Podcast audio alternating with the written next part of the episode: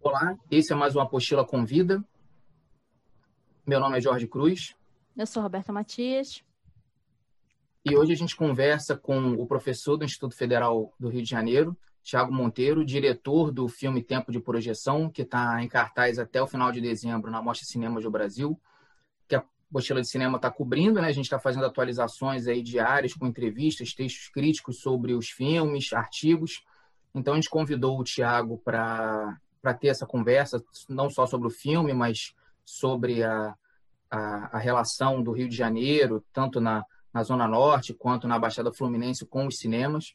Então, foi uma, uma experiência que ele passou já há alguns anos, né? o filme de 2014, mas a gente vai resgatar não só o filme, mas também a, como está hoje em dia, no contexto também do, do ano de 2020, né? que é um, um diferencial do festival, no mundo de 2020 é o subtítulo do, da mostra. Então, Tiago, obrigado pela presença, por ter aceito o convite, né? Na atribulada vida de professor, tendo que se adaptar à, à realidade não presencial das é aulas. normal, né?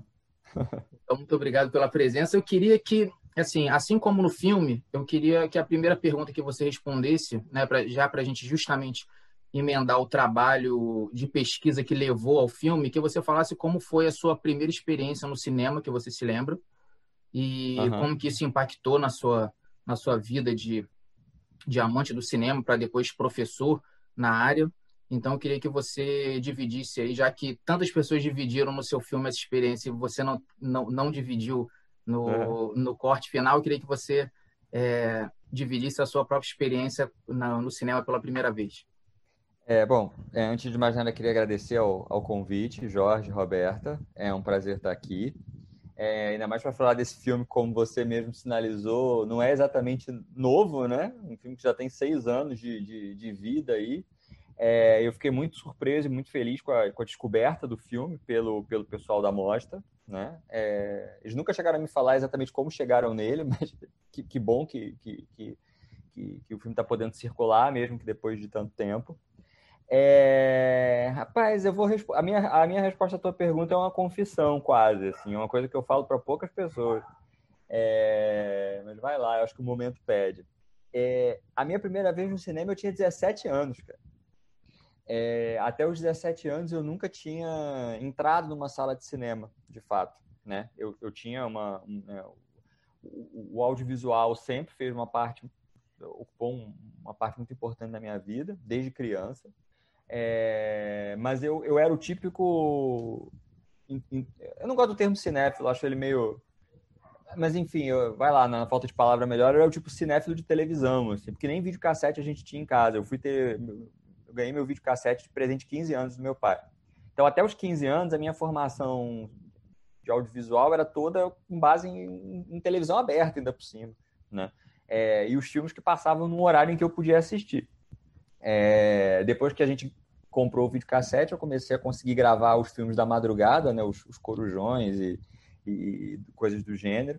Né? É, eu tenho umas lembranças muito difusas de infância, de meus pais me permitindo ver filmes que eu não deveria estar assistindo naquela idade, como, por exemplo, Poderoso Chefão com 9 anos, é, e que eu fui dormir no meio porque eu achei muito chato aquele cara sobreviver a um, a um tiroteio no meio da rua e, e ter um ataque do coração brincando com os netinhos.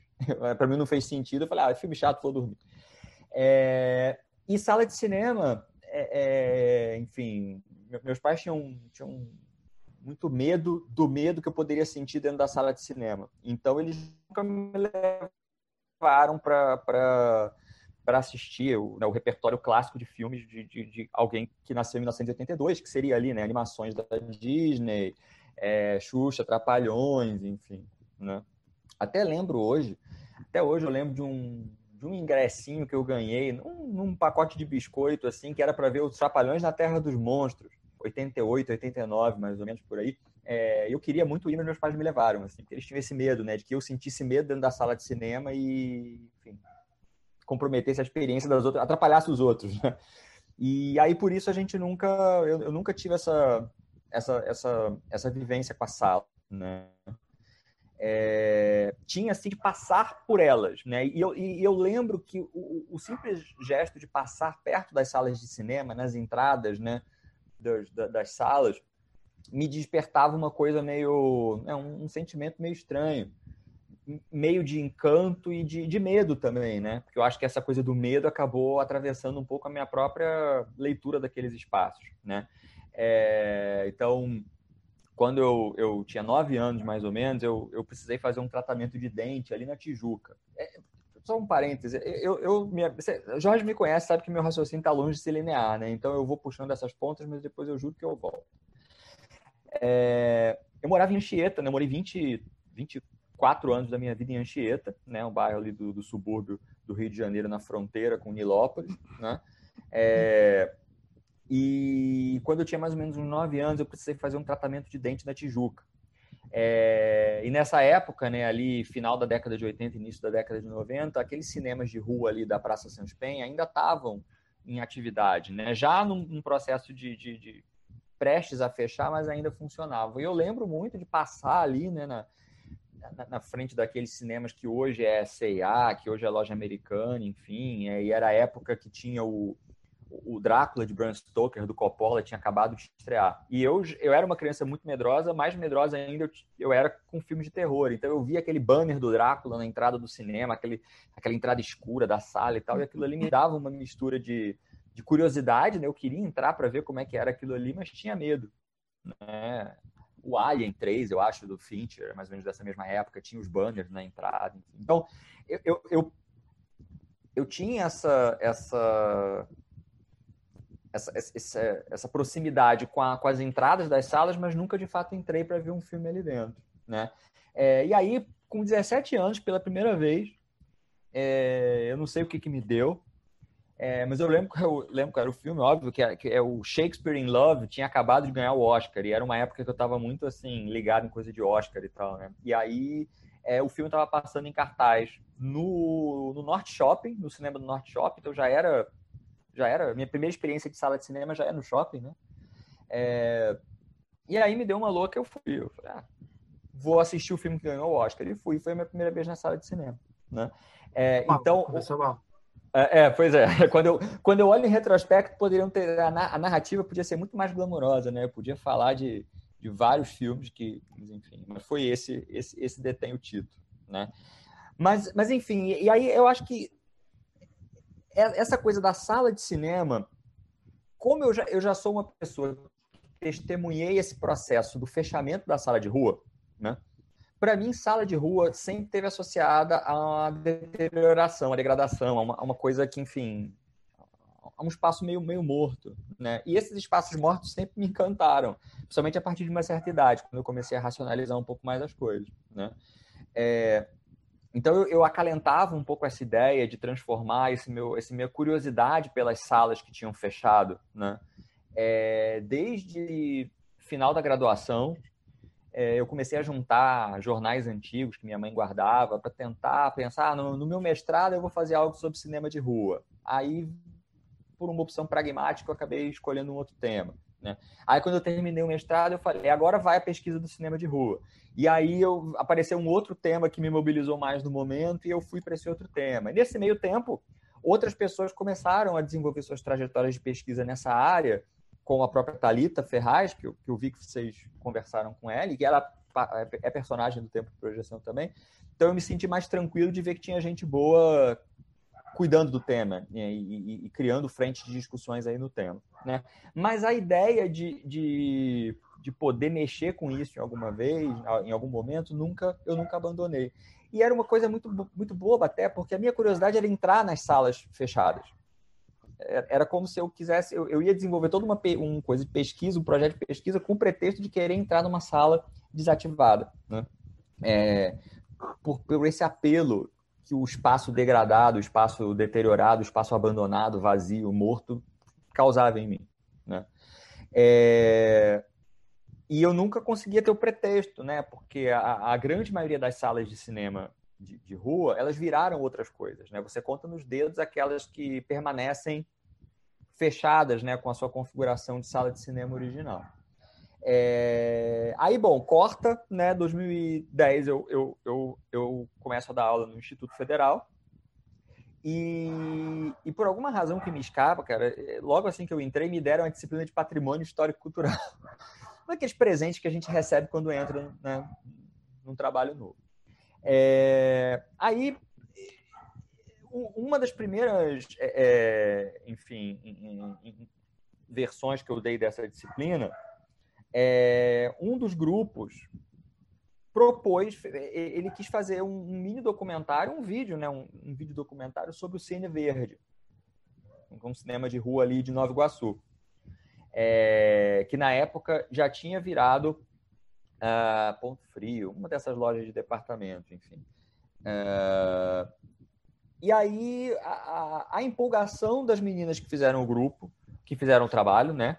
me, meio que me contagiou e elas voltaram do, do campo, né, falando assim, ah, é, a gente conseguiu subir no segundo andar do ponto frio, onde era a cabine de projeção da, da, do, do, antigo cinema, mas enfim, os caras não foram lá muito, muito amistosos com a gente, mas a gente descobriu uma sala numa galeria a umas duas quadras ali da praça onde fica o Cine Verde, onde tem um cinema que ainda, que ainda um ainda funciona exibindo filme pornográfico e o outro ainda está com a sala preservada. Isso foi mais ou menos 2011. Nessa mesma época, a FAPERJ é, é, veio com um edital de apoio à divulgação e produção das artes no estado do Rio de Janeiro. A gente está falando de 2011, né? Então a gente era feliz e não sabia, porque era uma época que tinha dinheiro, tinha edital, as coisas aconteciam, você não tinha né, você não tinha como política governamental o desmonte, a destruição de toda e qualquer coisa relacionada à arte e à cultura como a gente tem hoje. Né? É, então eu meio que assim, ah, vou tentar, submeti o projeto ao edital, o edital foi contemplado e uma das coisas que o projeto previa era a realização de um documentário sobre as salas de cinema da Baixada Fluminense do subúrbio carioca. É aquele recorte amplo, né, que depois na prática a gente descobre que a gente não consegue dar conta. E aí, pesquisa daqui, pesquisa de lá, a gente chegou. As meninas voltaram, né? Na verdade, uma, uma das meninas que fazia parte desse grupo, a Rafaela, ela virou minha bolsista PIBIC no Instituto e ela integrou a equipe que se encarregou da produção do, do documentário. Porque eu não sou produtor, eu dou aula no curso de produção cultural, mas eu não sou produtor, né? Assim, eu, e, e aí os alunos aqui desempenharam muito essa função de me puxar para fazer algo concreto, né? Porque senão eu ia ficar parado ali na, na teoria, na pesquisa. E aí a gente descobriu o, o Cine Center, né? a, a galeria do Center, no segundo andar. É, ainda funcionava esse, esse, eram originalmente três salas que pertenciam a um grupo chamado Cine Santa Rosa, que era muito engraçado, porque as iniciais era CSR, que parecia Cinema Severiano Ribeiro, mas não era, era, era o, era o Ripoff, né? era, o, era o Cine Santa Rosa, que era uma, uma rede de cinema que atuava ali em é, é, Nova Iguaçu, São João de Meriti, Duque de, Caxias, enfim. E o Center, é, originalmente, eram três salas, né? É, uma dessas, que era maior, era um cine-teatro que tinha sido tinha sido comprada, eu acho que por alguém que queria transformar numa casa de show. O empreendimento não foi à frente, então eles só destruíram as, as poltronas e tudo e deixaram ali a, a carcaça da sala, né?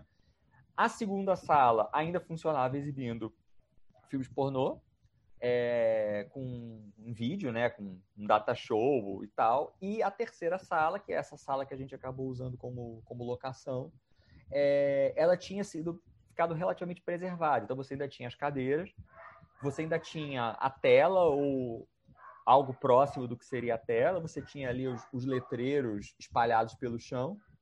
E, e o mais sensacional, que era no segundo ano, você tinha ali o acesso ainda à cabine, e na cabine de projeção você ainda tinha o projetor lá, né? Aí eu, assim, no primeiro momento eu satisfiz essa vontade de criança, né? Pô, entrei numa sala de cinema desativada, né? É, com todo aquele aspecto de deterioração e abandono que sempre me, me fascinaram, assim. E aí, assim, uma vez que a gente achou a, a, a locação, né? Foi partir justamente a busca né, dessas histórias, né? Histórias de pessoas que tinham envolvimento prioritariamente com a questão do cinema de rua, com a sala de rua, né?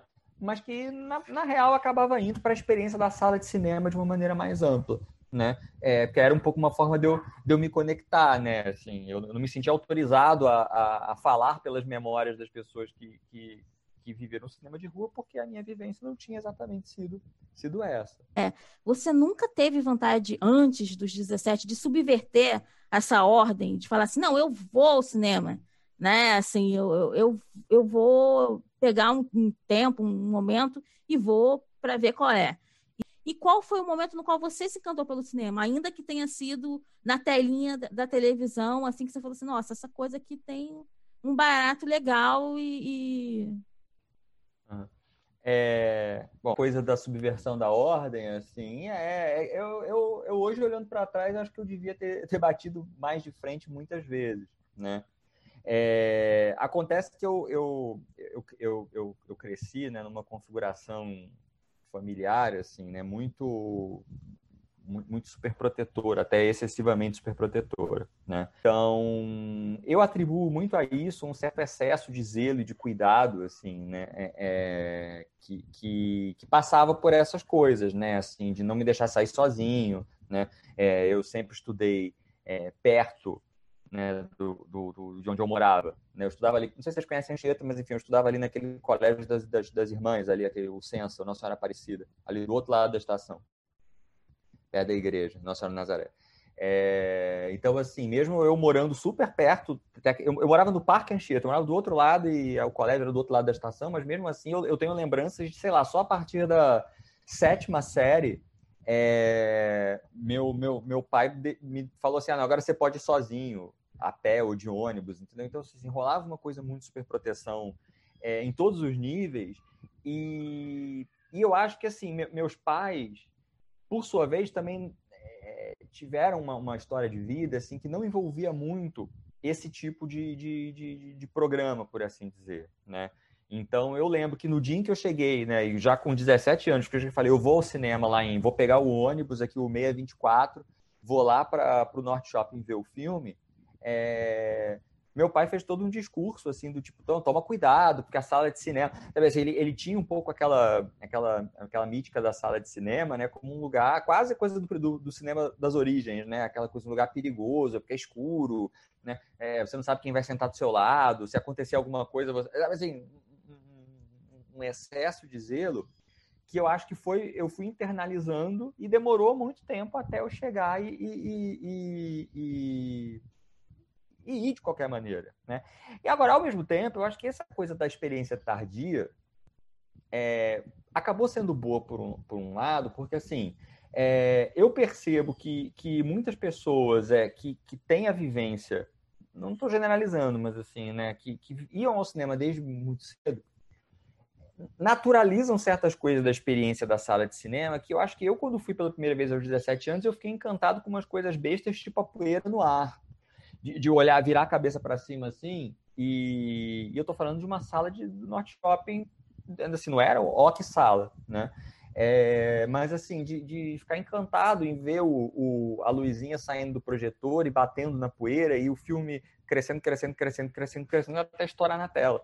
Né? Que são coisas que eu acho que de repente, se eu tivesse tido aquilo desde muito novo, eu ia naturalizar, ia, ia, não, não ia passar por esse outro, por esse outro filtro. Né? É, então, acho que assim, de, demorou. Eu, eu, eu, hoje, olhando em retrospecto, óbvio que eu gostaria de ter tido essa experiência mais cedo, gostaria de ter visto muitos filmes que eu poderia ter visto na sala de cinema é, mais novo, né? Mas o, o, o, grito só veio ver muito, muito, muito tardiamente, né? É, e e para isso, acho que muito contribuiu o fato também de não ter cinemas tecnicamente próximo de onde eu morava. Quer dizer, para eu ir até uma sala de cinema, eu tinha que ir ou até Madureira, né? É, ou até o Norte Shopping, ou em direção à Baixada, que era um território meio, meio, meio inexplorado, né? E, e, enfim, que também com todos os estigmas que, que o território tem até hoje, né? Você imagina naquela época, se eu chegasse e falasse assim, não, estou indo no cinema em Nova Iguaçu, meus pais iam surtar, né? Então, a, a, negociação possível foi ali o cinema do Norte Shopping, né? Mas eu, eu, eu, acredito, eu imagino, quer dizer, que se de repente, em Anchieta, por exemplo, ainda existissem os, os dois cinemas que já ex, haviam existido uma época, né? Que era, eu não lembro agora como eram os nomes deles, mas ficava um de cada lado da estação. É, um hoje é uma é um, um, empreendimento meio, meio caveira de burras, porque ele nunca foi adiante, assim, né? Deve ser alguma coisa do cinema ali que infiltrou e não, não deixou o negócio vingar, mas enfim, é, é, já foi de tudo, papelaria, casa de festas e tal, e um outro do outro lado virou Igreja Universal, que ficava dentro de uma galeria, né? Mas que eu nunca cheguei a frequentar, porque acho que quando a gente se mudou para Anchieta em 86, é, 85, 80, as salas já tinham fechado, tá? Então acho que essa, essa, essa, o, acesso, o acesso dificultoso às salas também favorecia que a minha experiência tivesse demorado mais. Tá? É, agora, essa coisa da, da, da, imagem em movimento, né, porque aí é, é, é, menos o cinema como experiência da sala e mais a coisa do, do, do, do cinema como imagem em movimento né, e som e tal. É, eu, eu não lembro de. de assim, não, não, jamais vou lembrar qual é o primeiro filme que eu, que eu assisti na televisão, né? Mas eu tenho duas lembranças muito, muito nítidas. É, uma foi de Indiana Jones, O Tempo da Perdição, passando na tela quente, estreando na, na, na TV aberta. E eu, eu pesquisei outro dia, eu acho que isso deve ser mais ou menos 88, 87, 88, que, que eu insisti, enfim. É, meus pais eram engraçados, porque eles, eles me, me, super protegiam em relação a essa coisa de sair na rua e ir nos lugares, mas eles nunca me proibiram de ver nada mas eles ficavam comigo, né? Que eles, eles falavam assim, ah, a gente, se você se aparecer alguma coisa que você não entenda, a gente está aqui para te explicar. Eu, basicamente, estava falando de sexo, porque nunca é violência, né? Ninguém nunca se preocupa em explicar a violência.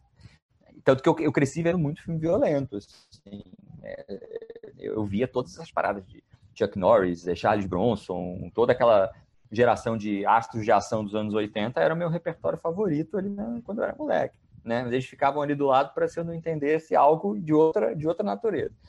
E eu lembro que num determinado momento, no meio da, da sessão lá do Tempo da Perdição, eu comecei a sentir muito medo, porque é um filme muito, muito esquisito, né?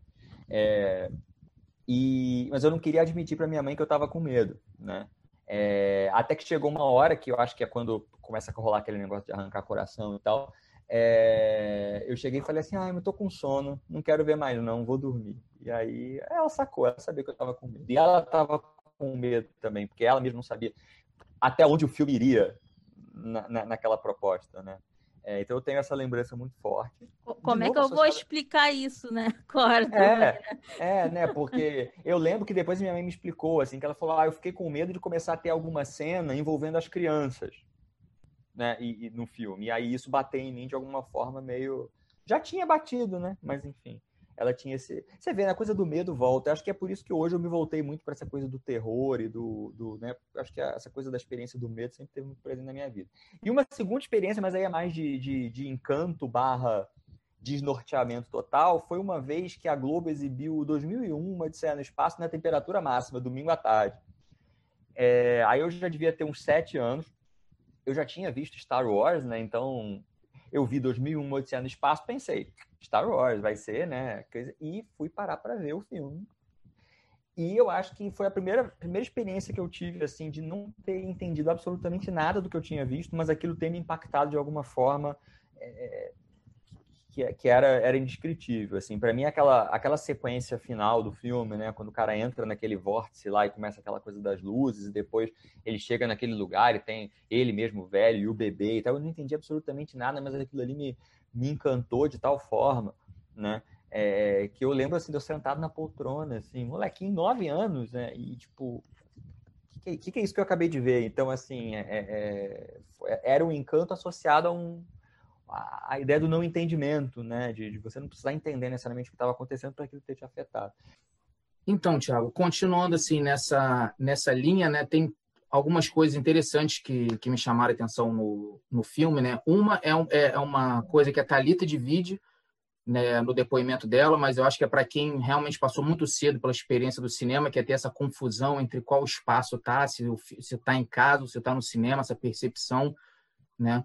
E, mas tem umas coisas interessantes. Uma que, que acabou que, assim, pela sua experiência, você não passou, que foi muito forte comigo, acho que foi uma das experiências que mais me chamaram a atenção no cinema, que foi a ideia de, de você interpretar um filme assim, de você assistir um filme mais adulto, né? Que no meu caso foi o foi a Missão Impossível, depois de assistir filme da Disney, essa, aquela aquela linha de filme infantil, eu assisti um filme mais adulto e quis voltar para ver o filme de novo, porque tem aquele plot twist de chamar meu meu pai para assistir de novo comigo e tal.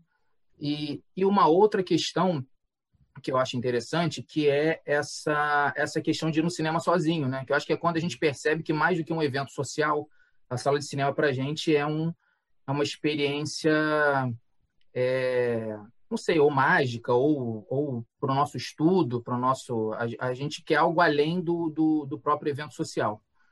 E isso leva a gente ao, ao futuro da sala, né? Queria que você é, falasse um pouco dessa, dessa, dessa sua relação, talvez sensorial, com, com a sala de cinema, né? Se o filme que você assiste no cinema tem, tem um peso diferente na, na sua realidade, talvez aí a Roberta talvez até complemente também com, com, com as ideias dela e como isso está sendo é, agora não mais do que elitizado, mas isso está sendo purificado, que nem a gente viu com o mercado fonográfico, com o mercado editorial e para onde a gente vai nesse nesse sentido, já que o cinema era tão popular, né? Tem uma das partes mais interessantes do documentário é justamente aquela fala sobre o Mazarop, né? Que ele gostaria é, ele, ele se reunia com a distribuidora para que o filme fosse deslocado mais para a Baixada Fluminense para os cinemas para conseguir uma bilheteria muito maior do que ele conseguiria na Zona Sul, entendendo que o circuito de Severiano Ribeiro da época era importante. Então, a gente vem nesse processo há muitas décadas, né? Das salas dos bairros irem acabando e, e o cinema como é, atividade popular ia acabando, mas a gente chegou num ponto em que mesmo é, dentro de uma, de uma classe mais alta, elitizada, esse, essa experiência passou a ser um, um, algo mais purista, né? Não sei, já está sendo visto como algo mais purista. Então, queria que você falasse um pouco sobre a sua relação com a sala de cinema atualmente, né, em comparação com outros serviços de streaming, ou assistir um DVD em casa, e uhum. essa sua perspectiva para o futuro. Olha, é, eu assim, eu tenho muito medo de, de, de futurologia, né? É, principalmente futurologia feita no calor dos acontecimentos. Então, assim, a gente está ainda no, é, é, no, no, não vou nem dizer que o ano está acabando, né? Porque eu acho que 2020 vai ser um pouco igual ao 68, sabe? Vai, vai durar mais do que, do que o ano em si, né? É, então eu acho assim, acho muito, muito, muito cedo, muito arriscado né, aproveitar que as coisas estão aí no calor dos acontecimentos para sentenciar coisas como a morte do cinema, é o fim da sala de cinema, e agora vai ser tudo digital, agora vai ser tudo no streaming, enfim. Eu, acho que assim, a gente está num momento em que, justamente por as coisas estarem muito efervescentes nesse aspecto, é muito tentador cair nesse discurso de morte da mídia. Né? Eu, eu, eu tenho eu tenho eu sempre tive restrições a essa, a essa fala, né? É, eu acho que a, a, própria história do cinema, né, se a gente pensar na história do, do cinematógrafo, né, do cinema pós-cinematógrafo, esse que vai fazer 120 anos aí daqui a pouco, né?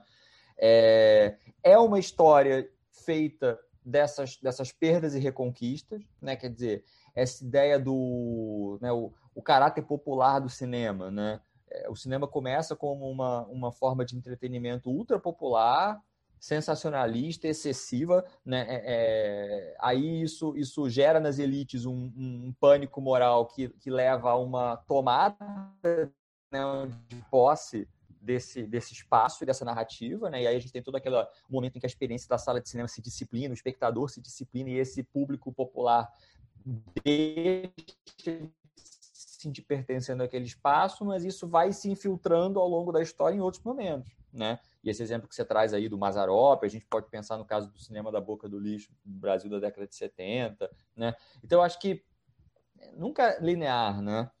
E, também, e mesmo tem também, que a né, gente né, passe é... por um momento... Tem também aquele, aqueles casos que, que contam, que todo mundo tem de histórias de, que acontecem na sala de cinema, de discussões e brigas, e que hoje em dia né, a gente se incomoda com o mínimo de, né, de barulho possível, né? Quer dizer, a gente mesmo, na nossa cabeça, a gente reconfigurou essa experiência do cinema, né? E antigamente a gente ia na sala e não tinha o conforto, não tinha, as pessoas falavam, tinha um lanterninha que vinha com, com uma lanterna no meio da sessão, no corredor procurando um espaço, e a gente assistia, a gente não, isso não afetava tanto a nossa experiência, né? É, e, e assim, é, é, eu acho que em alguns gêneros específicos e alguns tipos de filme, é, é, essa experiência residual do que era o primeiro cinema meio que permanece, né? Aquela ideia que o Gumbrecht fala da produção de presença, né? Tem filmes que são pura produção de presença, no sentido de, de, de estimular no espectador esse tipo de, de reação, na sala. E aí, mas como a gente foi criado dentro de um outro código, isso gera esses incômodos. Né? Mas é muito engraçado imaginar uma época em que isso era regra, né? Que essa era a ideia de experiência da sala de cinema. É... Eu, assim, eu não sei se pelo fato da minha vivência com a sala de cinema ter essa, essa, essa característica meio singular, assim, né? 17 anos sem ir ao cinema e de repente uma demanda muito grande né? mas até é, é, boa parte do meu repertório, como boa parte do, das, das, coisas que me formaram, né? É, como, não só como espectador, mas também como, como pessoa, enfim, foram às vezes um, um, VHS que eu gravei na madrugada da Globo, em que a antena interna de casa resolveu dar ruim e o filme ficou cheio de chiado. Primeira vez que eu vi Blade Runner foi assim. Foi um, um corujão, um intercine, aquela sessão da Globo que você votava no filme, que eu botei para gravar, no dia choveu, é... a internet, a internet, olha que apareceu aqui uma mensagem da internet, choveu e aí a imagem apareceu toda chuva esquenta. Aí você imagina, o filme já é escuro, ele já tem aquela fotografia no ar, nebulosa e tal, aí com o chuvisco, eu praticamente não vi o filme, mas foi minha, minha primeira experiência com aquele filme. Tá? Então, assim, eu, eu tendo a ser menos, menos purista em relação a esses discursos da experiência, tem que ser na sala de cinema. É, é, é eu, eu, te confesso, confesso para vocês, que, que uma dos meus medos quando a gente foi fazer esse filme lá atrás foi cair na nostalgia, foi, foi cair num tipo de discurso do tipo, ah, antigamente que era bom, porque era sala de cinema de rua, cinema de verdade é na rua, né? Aí quando acaba o cinema de rua, o cinema de verdade vira, até o do shopping passa a ser a experiência de cinema de verdade comparado com você ver o filme no streaming, por exemplo. E eu eu confesso que eu não tenho muita paciência para essas hierarquias de experiência, tá? É... Eu, eu, particularmente, já estava há um bom tempo sem frequentar sala de cinema, antes da pandemia, é, quando a, a Maísa, minha esposa, ficou grávida, enfim, foi uma, uma, gestação também super complicada, porque a gente teve uma, uma, uma perda gestacional gemelar, né? É, a nossa a Olivia tem, tem um irmãozinho gêmeo que não nasceu. É, então foi uma gravidez muito complicada. Né? É, já a partir da, da, da, gestação da Maísa, por exemplo, a gente parou de, de, de frequentar a sala de cinema. Né? É, aí a bebê nasceu, aí é que você não vai no cinema mesmo. Né? Então, eu não tenho a menor vergonha de admitir que eu assisti Era Uma Vez em Hollywood do Tarantino num HD Cam, ripado na internet, que alguém filmou a tela, num tablet precário, com a neném dormindo do meu lado. E eu vi o filme. Foi a minha experiência possível naquele momento. Então, assim, é, quando começa o discurso do ah, mas você tinha que ter visto a projeção em 70 milímetros, começa a me dar uma certa gastura de ouvir esse tipo de coisa. Parece que a pessoa não está levando em consideração todos os outros fatores em volta, né? Mas no meio disso aconteceu uma coisa muito engraçada, eu consegui levar a Olivia, que é a nossa bebê, no cinema, em janeiro, para ver o último Star Wars.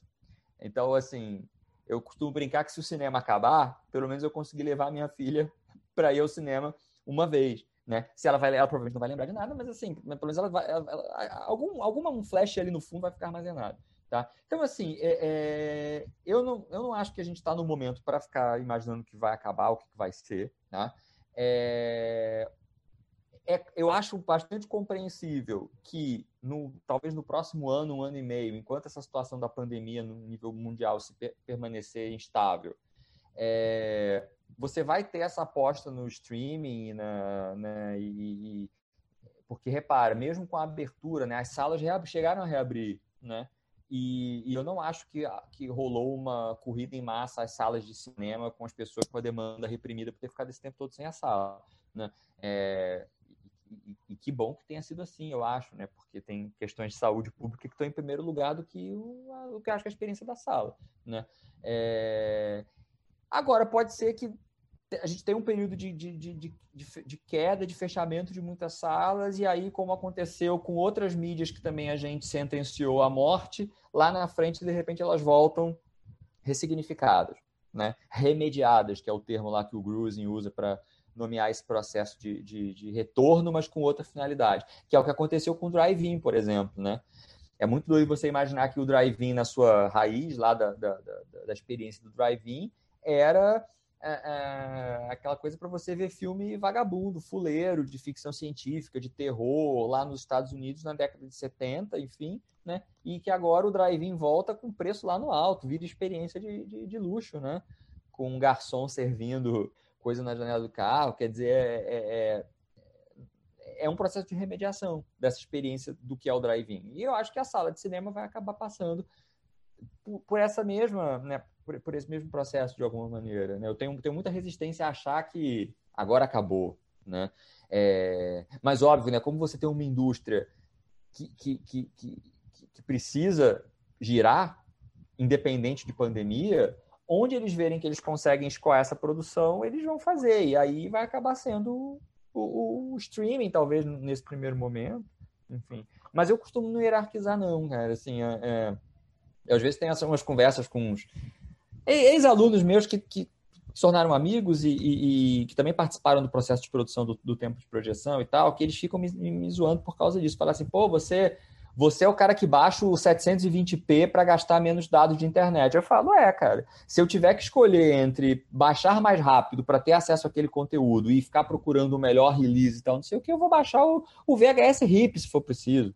Né? Porque é uma experiência. Conseguiram botar um filme em 700 MB na época que só tinha o DVD, porque agora tem a versão de 7 GB, 8 é, GB. Eu, eu acho que a gente se prende um pouco a uma ideia de experiência autêntica do ponto de vista da, da, técnica da coisa, que se a gente for parar para pensar, a gente nunca teve de fato, né? Porque a própria experiência da sala de cinema na época da película era, era o, o filme arranhava, o rolo às vezes arrebentava no meio do negócio. Eu já tive sessão em sala de cinema que o rolo, o, o camarada trocou o rolo do filme e eu nunca terminei de ver o filme porque o rolo estava perdido em algum lugar da cidade, porque era, sabe, então assim, a gente mitifica um pouco justamente está distante, né? Porque a gente não tem mais acesso àquilo, né? É, é como se, por exemplo, para você baixar um, um, arquivo hoje com o máximo da resolução, você vai ter que ter uma televisão que dê conta disso, um sistema de som na sua casa que dê conta disso, senão você vai acabar vendo o filme com um, um, uma baixa de qualidade técnica, que é mais aí você baixa o DVD logo, pelo menos é mais rápido. E justamente, né, você falou do Benjamin, né, que, que tem lá a discussão sobre a perda da aura.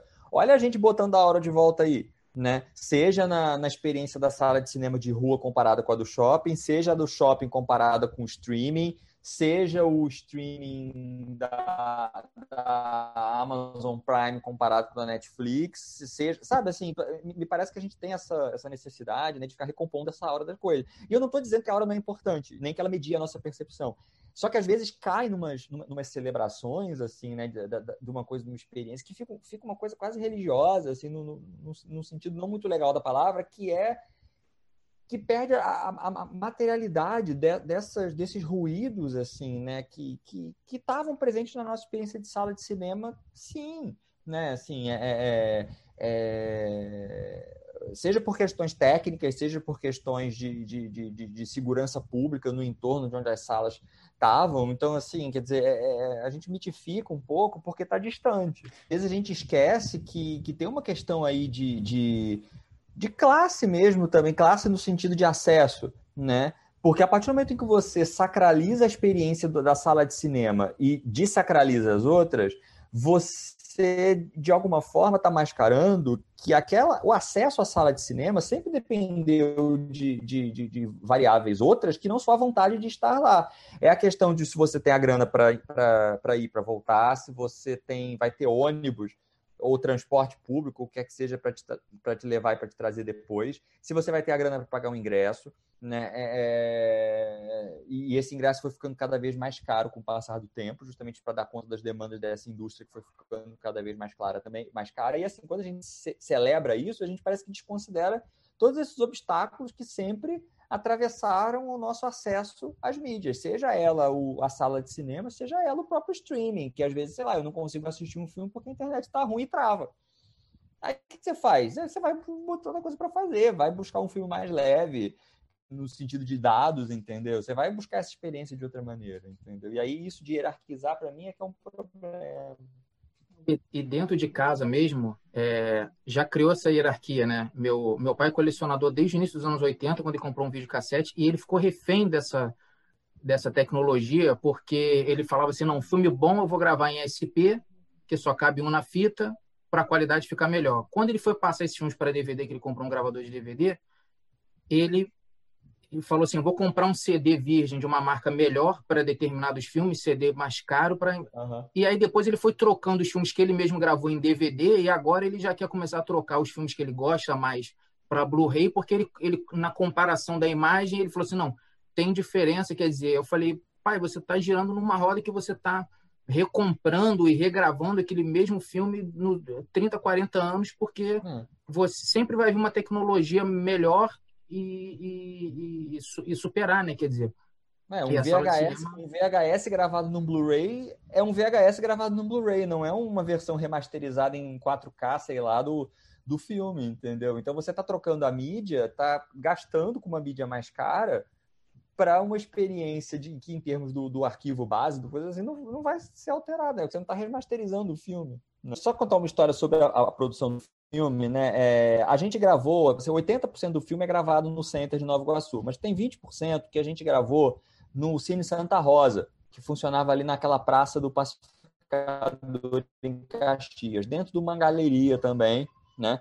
É, que a última informação que eu recebi é de que esse cinema também não funciona mais.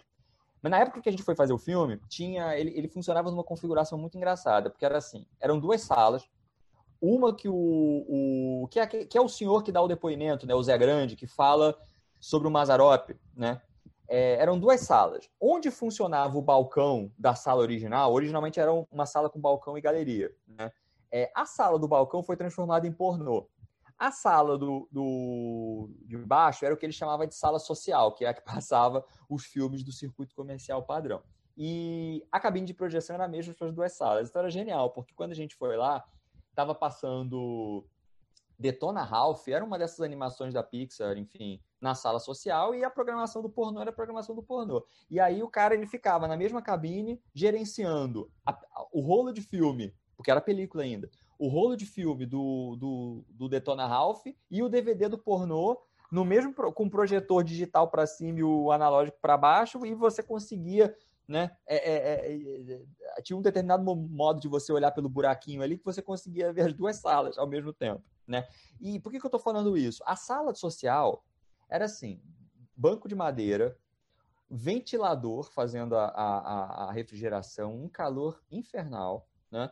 É, e quando a gente viu estávamos nós, né, eu e mais o, o Leandro, a Rafael, o pessoal da equipe, né, esperando para subir até a cabine de projeção quando a gente queria gravar a entrevista, sentado vendo a, a, o Detona Ralph, num calor absurdo, a gente suando e tal, e a gente falando, olha que lindo, é película. Mas, enfim, é, tem uma, tem uma certa magia nessa experiência? Claro que tem, mas, enfim, se, se, é, aí quando você olha, né, quer dizer, a sessão teve três pagantes o cara precisa pagar as contas dele, né? Ele precisa manter aquilo ali funcionando. Então, assim, eu, eu, eu, eu fico triste por ter fechado? Claro que fico, mas eu entendo a opção. Infelizmente, é o, a, a lógica que rege a, o mundo que a gente vive, né? Então, assim, quando a gente não desmonta essa lógica, a gente tem que... A gente está vivendo refém dela. Então, esses processos, né, de reconstrução, desconstrução e, e, e, e retornos de mídias e, né, e e obsolescência de outras tantas, enfim, né, vai fazer parte da nossa, da, da nossa dinâmica aí de produtores e fruidores audiovisuais. Então, eu ia aproveitar para entrar em, em, em, mais um assunto, né? Depois eu até ver se a, se a Roberta também é, quer perguntar mais alguma coisa, mas é justamente sobre essa relação de pesquisa e da academia dentro daquela comunidade onde a instituição está inserida, né? Você, é, você falou no início da entrevista que você não é da Baixada Fluminense, mas é de um, de um bairro do, da cidade do Rio de Janeiro próximo, mas você começou a dar aula no, no Instituto Federal e você é, virou é, membro daquela comunidade ali, pelo menos né, no tempo em que você é, dá aula. Uhum. É, eu queria que você é, pensasse assim, como que esse esse resgate histórico também de uma comunidade passa pela, pelos esses agentes externos que se inserem na, naquela comunidade dentro da, da, da academia e se é, o, a Baixada Fluminense, além desse, desse projeto, já foi objeto de estudo de, de, algum, de alguma outra pesquisa sua, se há algo em mente e se você também fomenta essa, essa, essa provocação para quem está ali é, é, inscrito ali na faculdade ou também dando aula, fazendo pesquisa, para que a gente dê uma contribuição também para aquele para aquela sociedade em que talvez a gente não não faça parte como como moradora a gente não, não mas a gente está ocupando aquele território pelo menos ter, é, temporariamente e, e deixar um legado também de, de pesquisa eu queria que você falasse da importância dessa uhum. dessa participação ali dentro da comunidade sendo um acadêmico da, da região ali é, então é, Jorge Roberto eu, eu sempre tive uma relação muito ambígua com aquele, com aquele espaço, com aquele território. Não sei se o termo território é correto, enfim, os geógrafos aí vão me matar de eu estar usando o termo território. É, mas, enfim, é, porque para mim ali, né, é, ali sempre foi um lugar do qual eu quis sair. Eu, eu, eu, sei que vai soar péssimo isso que eu vou falar, mas enfim, eu, antes ser frontal e honesto do que, mas enfim, né? acho que um pouco essa minha minha, minha, minha, minha saída dali, né, e, a busca por essas experiências que, que outros espaços iam me oferecer foram muito, né, eu, eu, eu... tanto que para mim no início, cara, foi, foi parecia uma justiça poética às avessas, né, porque eu, eu fiquei vinte e tantos anos morando em Anchieta, indo para outros lugares, né, aí quando eu saí de lá, enfim, em 2006, é, meu, meu pai morreu, e aí eu, eu, a gente se mudou, eu e minha mãe, a gente se mudou, inclusive para essa casa onde eu, eu, moro aqui hoje no Engenho Novo.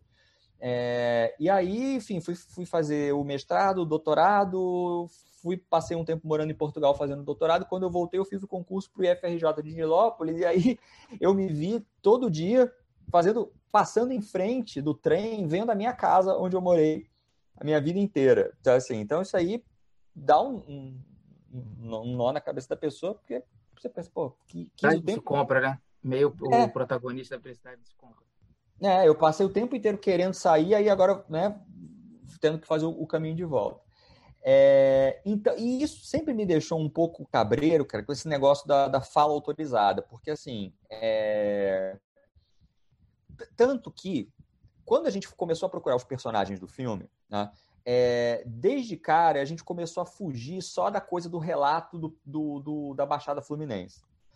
Porque eu não queria que em nenhum momento ficasse parecendo que eu, que era uma pessoa que não fazia parte daquele território, que tinha tido uma vivência toda né, muito ambígua em relação àquele espaço, de repente agora começa a, a patronizar a coisa, entendeu? E vira o cara que vai falar pela, né?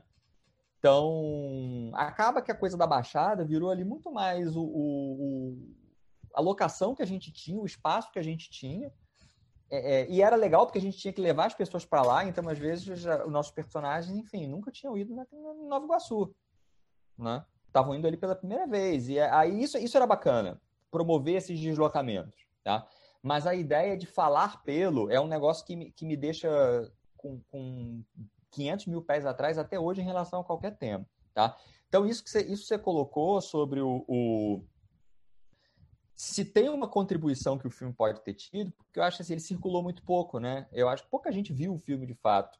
É, eu, e agora que ele está circulando é que a gente vai ver o que, que, as pessoas pensam a respeito. Mas, assim, é... que é a ideia de que a partir dele que as pessoas possam construir suas próprias narrativas sobre seus próprios lugares.